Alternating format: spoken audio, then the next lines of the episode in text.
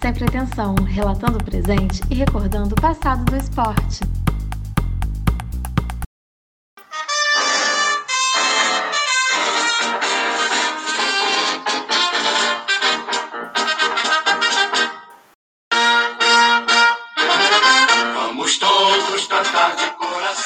Que sexta-feira feliz para os vascaínos. Eu duvido que alguém que esteja ouvindo esse podcast iria dizer: Olha, ao final da quarta rodada, o Vasco será o líder do brasileiro. Eu duvido muito, mas isso aconteceu. Mais uma pressa empregada pelo ano de 2020, Vasco líder do brasileiro. E olha só, essa sexta-feira, o Clube de Regatas Vasco da Gama completa 122 anos de muita história, muitos títulos, muitos jogadores brilhantes, muitas quedas para o rebaixamento. Enfim, tudo isso faz parte da história do Vasco da Gama. E os nossos comentaristas que estão a caráter, estão vestindo a camisa do Vasco Vasco estão muito felizes nesta manhã de sexta-feira que estamos gravando este podcast e também, além do Vasco, vamos falar sobre a rodada do Brasileiro, claro, dando destaque para os times do nosso estado. Fala dupla de Vitors, que são moradores do bairro Vila Rica e são vascaínos, olha só, é muita coincidência. Bom dia, pra... bom dia não. Todo mundo tá ouvindo a gente qualquer horário, então fala galera, obrigado pela parceria novamente. Olá, sério, tá acreditando hoje na vitória do Vasco? Como é que é? Não tô acreditando, tenho certeza que vai. Todo mundo vai ficar feliz, porque o Vasco é muito campeão do mundo, vai ser muito lindo hoje. Vai todo mundo para ver o Vasco ser campeão. É isso aí, Matheus Famins, que o Vasco vai ser o campeão brasileiro 2020. Um bom dia, boa tarde, boa noite para vocês. Fala, Matheus que Hoje, como é aniversário e liderança, um bom Vasco para vocês. Que o Vasco da Gama prospere aí nessa briga pelo título, que eu acho difícil, mas que prospere. Cara, Só lembrando que 122 não, anos de glórias, lutas e vitórias, né? Dessa instituição maravilhosa. Não só pela liderança, mas eu tenho o orgulho de levar a Cruz de Malta no meu peito. E três quedas para a zona de. para a Série B também. Mas enfim, cara, eu admiro muito. O, o, Vascaíno, acho que faz tempo que não chega na liderança do Campeonato Brasileiro, porque a internet foi tomada por memes do Vasco ontem após vencer o Ceará, que eu não esperava. Aliás, no Fantasy Game eu coloquei uma galera do Ceará e tomei, enfim. Mas Vasco da Gama, líder do Campeonato Brasileiro, com direito a gol de Ribamar e Germancano. Germancano marcou ontem de novo, não é mesmo? O maluco tá inspirado demais. Enfim, já que estamos falando de Vasco, vamos seguir e depois a gente fala dos outros clubes do Rio de Janeiro. Aliás, o Vasco está fazendo aniversário hoje, é líder do brasileiro, não tem como não falar de outra equipe. Mas só deixar claro para o nosso ouvinte, a gente não produz um podcast sobre o Vasco da Gama. É porque, por ironia do destino, nessa temporada o Vasco está jogando bem e está liderando o brasileiro, então não tem como começar falando de outra equipe. Nada mais justo que falar do Cruz Maltino nesse início de podcast, né, galera? Cara, é isso aí. O Vasco tá jogando muito bem desde quando o Ramon assumiu a equipe, teve uma construção de jogo melhor, uma parte ofensiva mais organizada, setor defensivo seguro, Ramon, com Ricardo Graça e Leandro Castan muito bem na dupla de zaga. O Henrique não está comprometendo, por incrível que pareça. O Pikachu está indo bem, ontem não foi o Pikachu que jogou, foi o Claudio Vink. Mas o time está tá encaixado, o time está bom e parabéns ao Ramon Menezes que quando entrou, entrou com muita desconfiança por não ter experiência, mas está se mostrando um técnico maravilhoso. O ramonismo liberta os povos. Essa, essa é a filosofia do meu Vascão. Mas enfim, sobre o jogo de ontem, bela partida da dupla de zaga, como já falou o Vitor Hugo, muito firme na marcação. Ceará teve a maior parte do tempo, pelo menos no primeiro tempo também, o controle do meio de campo, mas sem, sem ameaçar o gol do Fernando Miguel. O Henrique fez muito bem o lado esquerdo, o jogo inteiro. Eu, eu ia falar isso no intervalo aqui em casa com meu pai, que a gente estava vendo o jogo, mas eu falei, vou esperar para falar no final, porque o Henrique, fortíssimas emoções, né? Mas ele fechou muito bem o lado esquerdo, quase como um terceiro zagueiro. A mexida do Ramon no intervalo, Bruno Gomes entrando no lugar do. Entrou no lugar do Neto Borges, né? o Neto Borges no meio de campo, fez ganhar o meio de campo ali do Ceará. No segundo tempo, o Vasco passou a ficar mais com a bola e controlar as ações do meio de campo. E no ataque ali, o Thales Magno, eu, eu reconheço que ele fez um bom jogo, fez um bom jogo dessa vez, fez um passe para o gol do Felipe Bastos, né? Mas Germancano ali, que mais gol, uma bola que ele precisou de um chute. O primeiro chute certo do Vasco. O Vasco de ter 100%, teve 100% de finalizações certas e três chutes e três gols dessa, dessa partida contra o Ceará. O gol do Jabancana abriu o placar, o, o Ceará teve que sair para o jogo e abrir. O Ceará teve ter uma chance com o Rafael Sobres, né, jogou a bola na trave, mas teve que sair, se atirou mais ao campo de ataque e abriu espaço para os contra-ataques vascaínos com, com o gol do Felipe Bastos e o gol do Ribabá para fechar com chave de ouro essa vitória em Fortaleza. Um gol com categoria, ele tirou o goleiro ali numa forma excelente, só para deixar claro. E, por exemplo, ontem mesmo, além do Germancano, que é o destaque do Vasco, aliás, eu gostaria de saber quando que vocês vão fazer a tatuagem no braço escrito Germancano. Enfim, Poxa, o time tá tão em sintonia que duas, dois jogadores que são muito criticados pela torcida do Vasco, que é o Felipe Bastos e o Ribamar, o atacante Ribamar, estão fazendo gols, estão contribuindo. Aliás, o Felipe Bastos é um dos artilheiros do Brasileirão com três gols.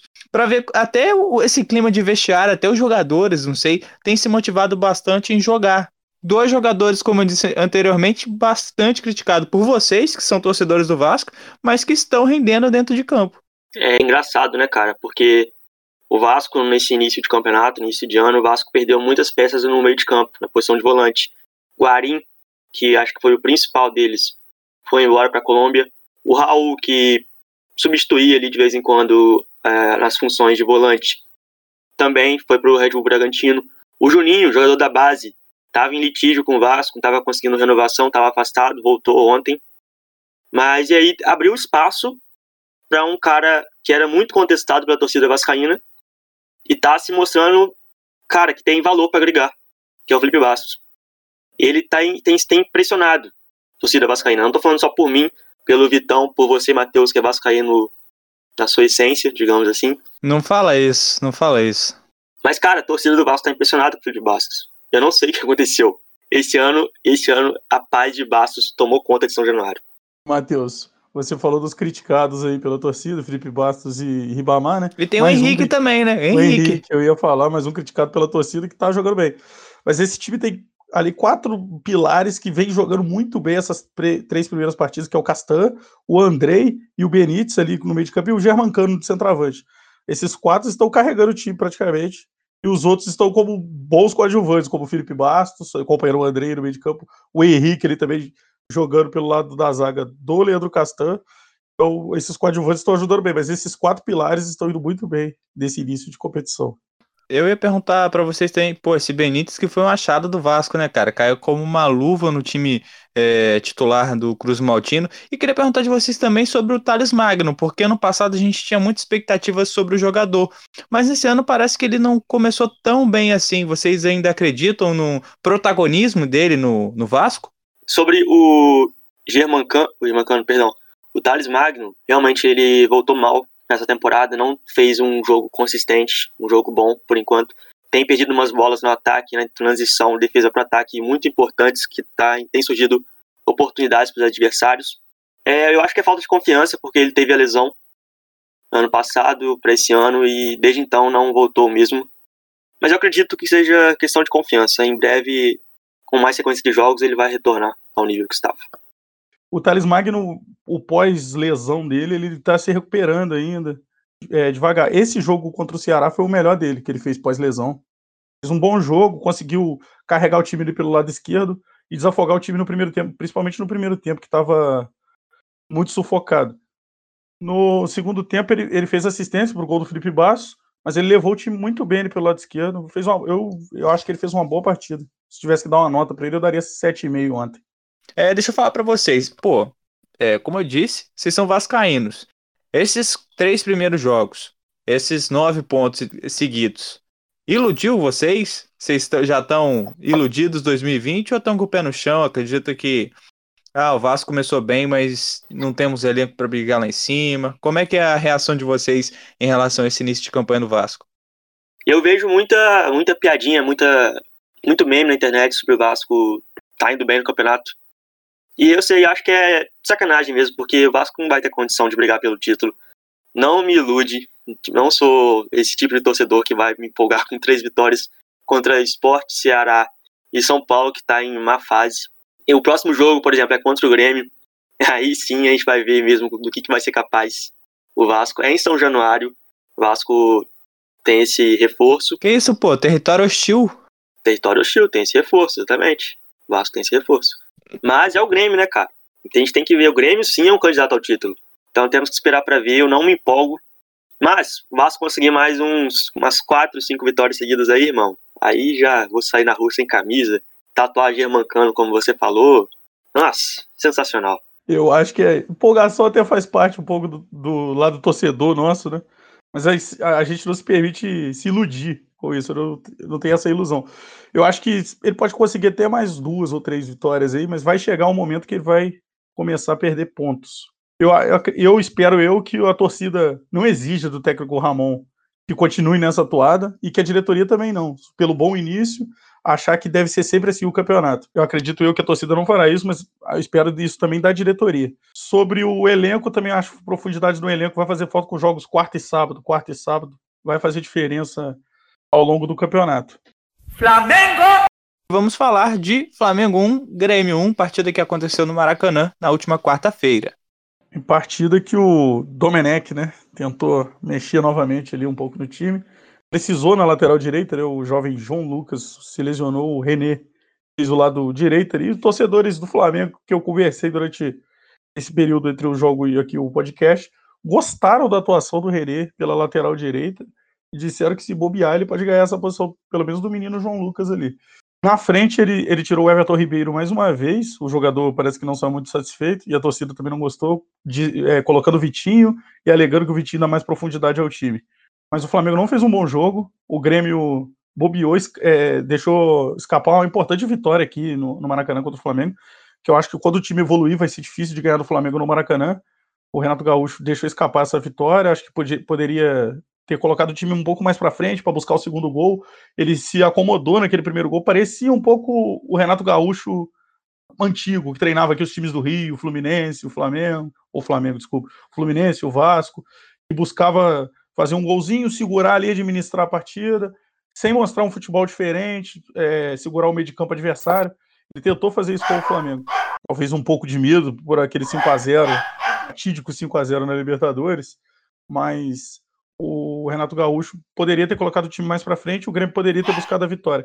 O gol do Flamengo, marcado pelo Gabigol, que não marcava sete jogos, já foi na parte final do jogo ali, num pênalti marcado pelo VAR, um pênalti que realmente aconteceu do Kahneman, colocou a mão na bola no chute do Vitinho, se eu não me engano, e o gol do Gabriel Barbosa ali, que foi o último artilheiro do Campeonato Brasileiro. É, você falou aí do René, que foi muito bem na lateral direita, e no próximo jogo, o Flamengo enfrenta o Botafogo sem o João Lucas, que é o que jogou na lateral direita até se machucar. Ele teve a lesão aí contra o Grêmio e tá fora da próxima partida, lesão muscular. Mas falando rapidinho da partida, eu não sei qual que é a cisma que o Domenech Torren tem com os armadores do Flamengo, a Arrascaeta e o Everton Ribeiro. Nos primeiros jogos era o, Ever, era o Arrascaeta que era substituído todo jogo para colocar um atacante. Agora está sendo o Everton Ribeiro. É engraçado, porque quando o Flamengo sai atrás do placar, não tem força para ir para cima do adversário, o Domenech Torren povoa o ataque adversário. Ele não consegue colocar um armador, manter um armador para distribuir jogada, fazer tabela, ir para cima.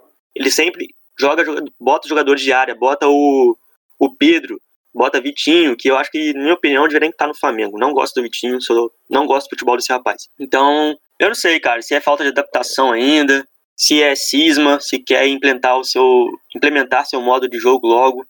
Não sei o que passa na cabeça de Domenech Torren. Ah, ele, é ele é o cara que gosta dar amplitude ao time, né? Ele acaba jogando o Vitinho ali, que é um jogador mais agudo, né? Que abre mais a jogada do que o Everton Ribeiro, que vem da ponta para o meio.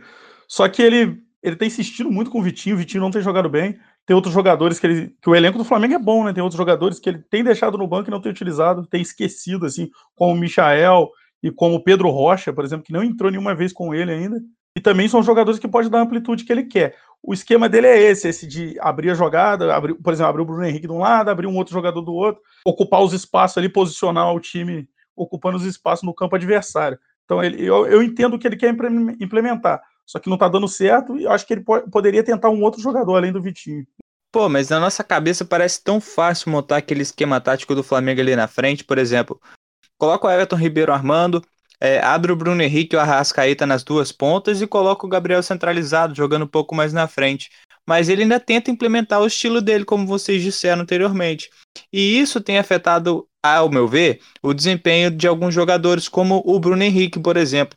Ele tem sido um jogador muito contestado nos últimos jogos e mas muito também do posicionamento que ele vem jogando, acredito eu, claro. Ele não tem feito boas partidas, isso é verdade, mas essa questão de adaptação também condiz muito com o atual desempenho dele.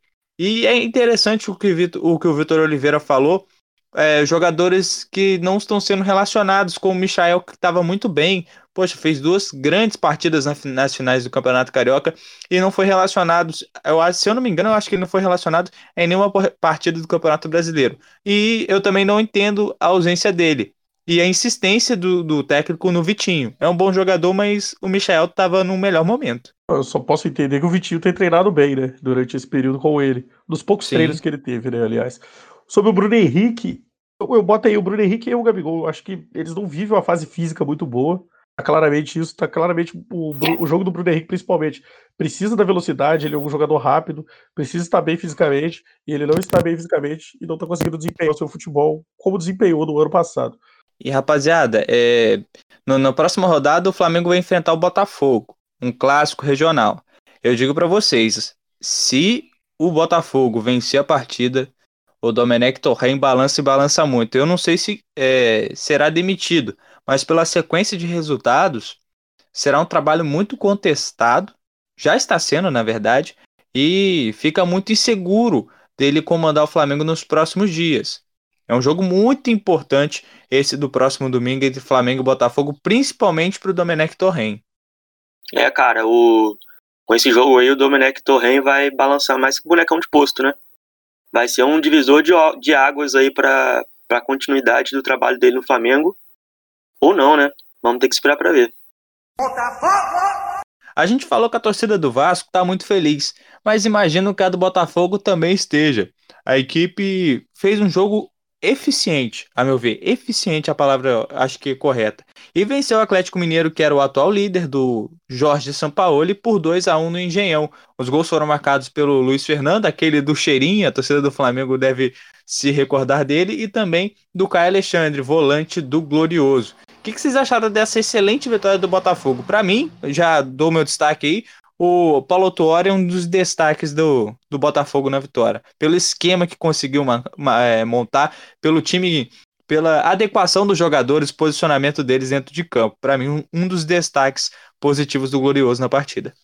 Cara, é, eu ia dizer que o Paulo Tuori conseguiu anular o esquema tático do Jorge Sampaoli. Mas, parando para analisar a partida, o Atlético teve chances. O Atlético dominou certa parte do jogo. Então poderia ter feito, faltou acertar a finalização.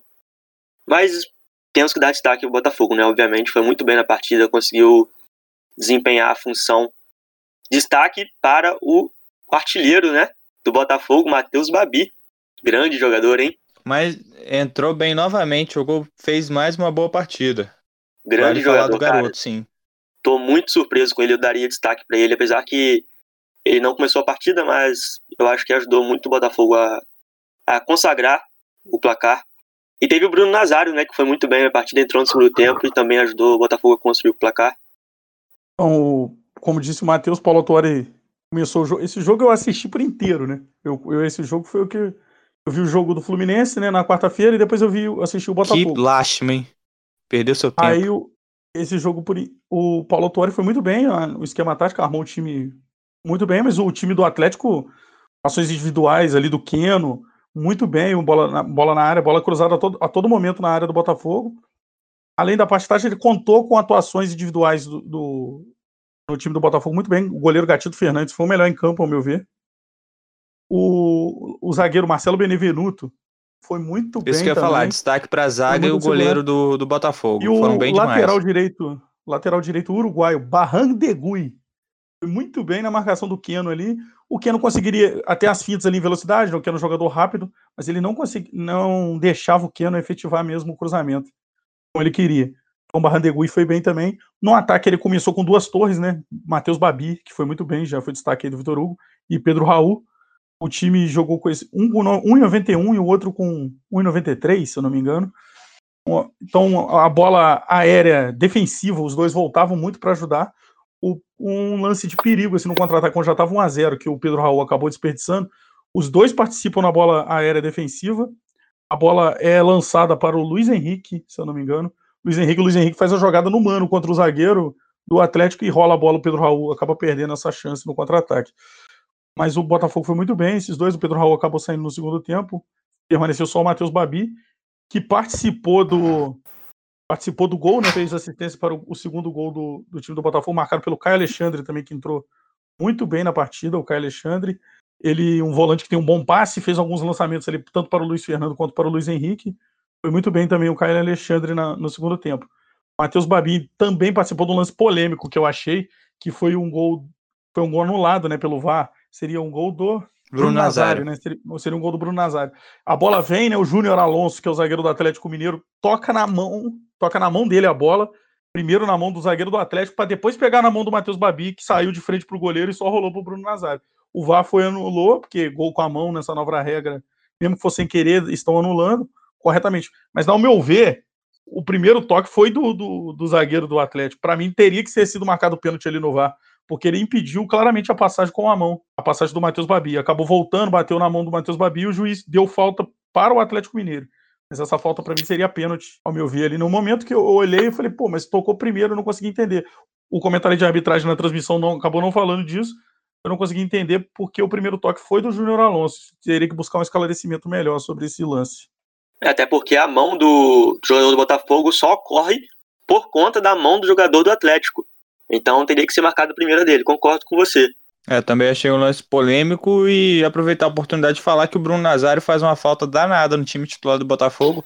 O Paulo Torre poupou o, o, no início do jogo o Bruno Nazário, mas enfim, a partir do momento que ele entrou na partida, o Botafogo ganhou um novo, um novo ar, um novo corpo ali é, na tática e acredito que é um ótimo início para o Glorioso.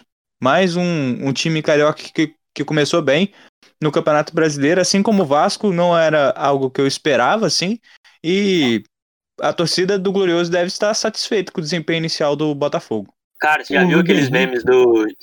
Você já viu aqueles memes da expectativa contra a realidade? Expectativa de início era o Flamengo, melhor do Rio. Logo em seguida ali, Fluminense, Botafogo e Vasco. Hoje, melhor do Rio é o Vasco, depois o Botafogo, aí tem o Fluminense e o Flamengo por último.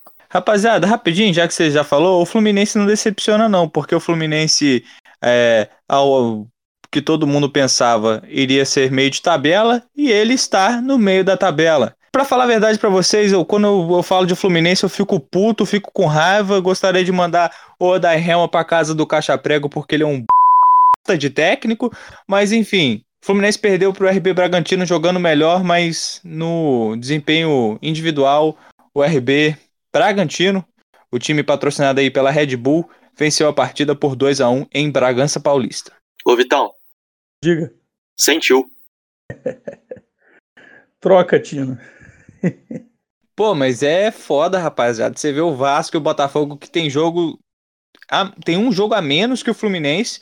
Estão melhores, estão jogando bem. O Fluminense que tem um elenco, ao meu ver, é, mediano, e aí jogando mal, perdendo.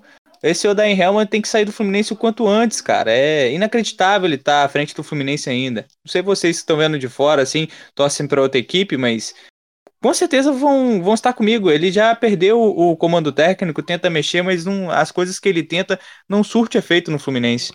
Cara, eu, eu nunca vi ele com o comando técnico da equipe do Fluminense. Eu nunca vi ele comandando, tendo um bom desempenho, uma sequência de jogos boa com o Fluminense. Eu eu acho que desde quando ele chegou ele tá meio perdido, não conseguiu entender o estilo de jogo do Fluminense. Então, eu, como eu disse antes, né? Eu vi esse jogo de forma inteira. Meu pai assistiu, meu pai tricolou. Ele assistiu esse jogo, o jogo. Meus pêsames, seu Milton. então, aí meu pai assistiu, eu acabei assistindo, depois eu acabei assistindo o Botafogo. Esse, o, o, time do Fluminense fez uma partida muito fraca, cara. O jogo, o jogo em si foi muito fraco. Muitos erros técnicos muitos erros de passe dos dois times, dos dois lados. Os dois primeiros minutos foram emocionantes. Dois gols relâmpago, um de cada lado. Depois a partida entrou no marasmo completo. Um erro, um erro de passe atrás do outro. O, o time do Bragantino também, muito espaço na defesa. O Fluminense não soube aproveitar, o Evanilson perdeu um gol. Mas foi a única chance Duas clara oportunidades o... claras de gol. Duas. Para mim, é aquela chance. É, teve uma outra que o, que o goleiro tirou, né? Foi escanteio. Essas poucas chances claras que o Fluminense teve. Porque ele não conseguia acertar o último passe. Muita correria no meio de campo, mas não conseguia acertar um passe. O time do, do Bragantino também é preocupante, né? Porque muitos erros de passe já tinha feito um péssimo jogo, nesse nível muito parecido com o Botafogo, na primeira rodada. Na segunda rodada, né? Primeira rodada do Botafogo um, de péssimo nível também. Agora re, repetiu, conseguiu vencer esse jogo ainda, mas ele repetiu esse jogo de péssimo nível, o Bragantino. E esse jogo tem. Pode ser que eu esteja interpretando de uma forma até pesada com esses dois times, pois esse jogo foi o jogo de 7-15, né? Que abriu a rodada na quarta-feira, que abriu a rodada do Campeonato Brasileiro. E na quarta-feira, 4 horas da tarde, eu assisti Bahia de Munique e Lyon. Logo depois assisti esse marasmo, parece ser outro esporte totalmente outro esporte, um monte de erro de passe. E ainda tirou o Nenê com 16 minutos, que era o único jogador que tentava alguma coisa no, no time do Fluminense. Mas, Vitão, tipo, a expectativa que a gente estava tendo no início do jogo é que seria um jogão, cara, que começou já com dois gols. Um gol para lá, um gol para cá. Falei, caramba, vai ser igual o Fluminense e Grêmio ano passado. Jogão. Só que não se confirmou, né, cara? Baixo nível técnico. Nível Mano, vocês falaram, é, vocês falaram do Nenê, cara. Mano, não tem como o Fluminense depositar todas as esperanças num jogador de 38 anos. Isso é inadmissível, cara. É, é, é, absurdo.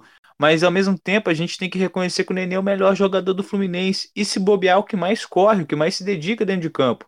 Esse é um problema grave que tem que ser notado por alguém. Alguém tem que ver isso, alguém tem que ajudar o Nenê na, na armação do time, jogando para frente. É só o Nenê que tenta produzir alguma coisa diferente. Para tentar minimizar um pouco a situação do tricolor, o segundo tempo o Fluminense começou muito melhor. Ficou muito próximo do gol em algumas oportunidades, mas aí quando se aproximava de fazer um gol, é, teve três chances claras no segundo tempo, acabou não aproveitando. E na única chance que o Bragantino teve, foi feliz e acabou fazendo o seu segundo gol e venceu a partida, primeira vitória do RB Bragantino no Brasileiro. Mas é um alerta, tem que ser ligado no Fluminense. É, eu até fui um pouco pejorativo nas, nas, minhas palavras em relação ao Odair Helma, mas é, é claro que ele não é um técnico que deve continuar à frente do Fluminense, cara. Eu, eu sou tricolor, tô muito chateado porque a gente vê vocês vascaíno feliz demais. Líder, o Botafogo também bem no campeonato. O Flamengo não tá tão bem, é o tá na zona de rebaixamento, mas é questão de tempo, daqui a pouco vai estar tá brigando lá em cima. E o Fluminense não. O Fluminense não tem é, opção no banco. O Fluminense tem esses jogadores mesmo e ao, e ao meu ver tem que trocar o treinador, porque é a única mudança que pode ser realizada agora. Tem, Só tem, aqui. rapidinho, ah, tem, outra, tem outra mudança também, cara. Você pode virar vascaíno, que aí você fica feliz também. Ah, viaja não, cara, viaja não. E também, outro jogador, cara, Ganso, meu Deus do céu, vai pro asilo, meu filho, vai fazer qualquer coisa, esquece, esquece futebol, na moral mesmo. O Ganso parece que nem entrou no jogo, né? Ele entrou ali e parece que ele é menos Ele não quer um. jogar mais bola, Vitor. É. a verdade é essa, tá lá. O e, Fluminense pô, teve... fez um contrato de cinco anos, né? Tá preso cinco no contrato anos, com um jogador cinco desse. aninhos, pagando uma... Nessa Cara, temporada ele é não fez foda. nenhum gol e não deu nenhuma assistência. Nada, nada. Só pontuar que o glorioso Nenê, que você falou aí, 39 anos, tem três gols no campeonato, é um dos artilheiros da competição. É o artilheiro, junto com o Felipe Bastos. Felipe Bastos, Germancano e Paulo Verdade. Guerreiro tá machucado. Germancano tem três gols também. Aliás, Paulo Guerreiro, muito obrigado por lembrar, Vitor. O Paulo Guerreiro, infelizmente, ele se contundiu contra o Fluminense na semana passada e o William Potker entrou no lugar dele. Eu coloquei o William Potker, William Potker no meu fantasy game. Ele foi expulso. Muito obrigado, William Potker. Muito obrigado. Você era o meu Eu capitão também. Ele. Você era Cara, seu capitão? Meu capitão. Eu escalei só pra ele fechar. Só pra fechar. Só felicidades. A... Eu escalei, mano. Eu escalei o Thiago Galhardo como capitão. Sorte. Foi. Eu escalei ele meio, mas bem. meu capitão foi o Jô. Aqui, só para fechar a questão do Fluminense. O Fluminense tem no seu elenco muitos jovens que agregam valor, muito potencial, muita velocidade. Mas a diretoria prefere apostar nos medalhões.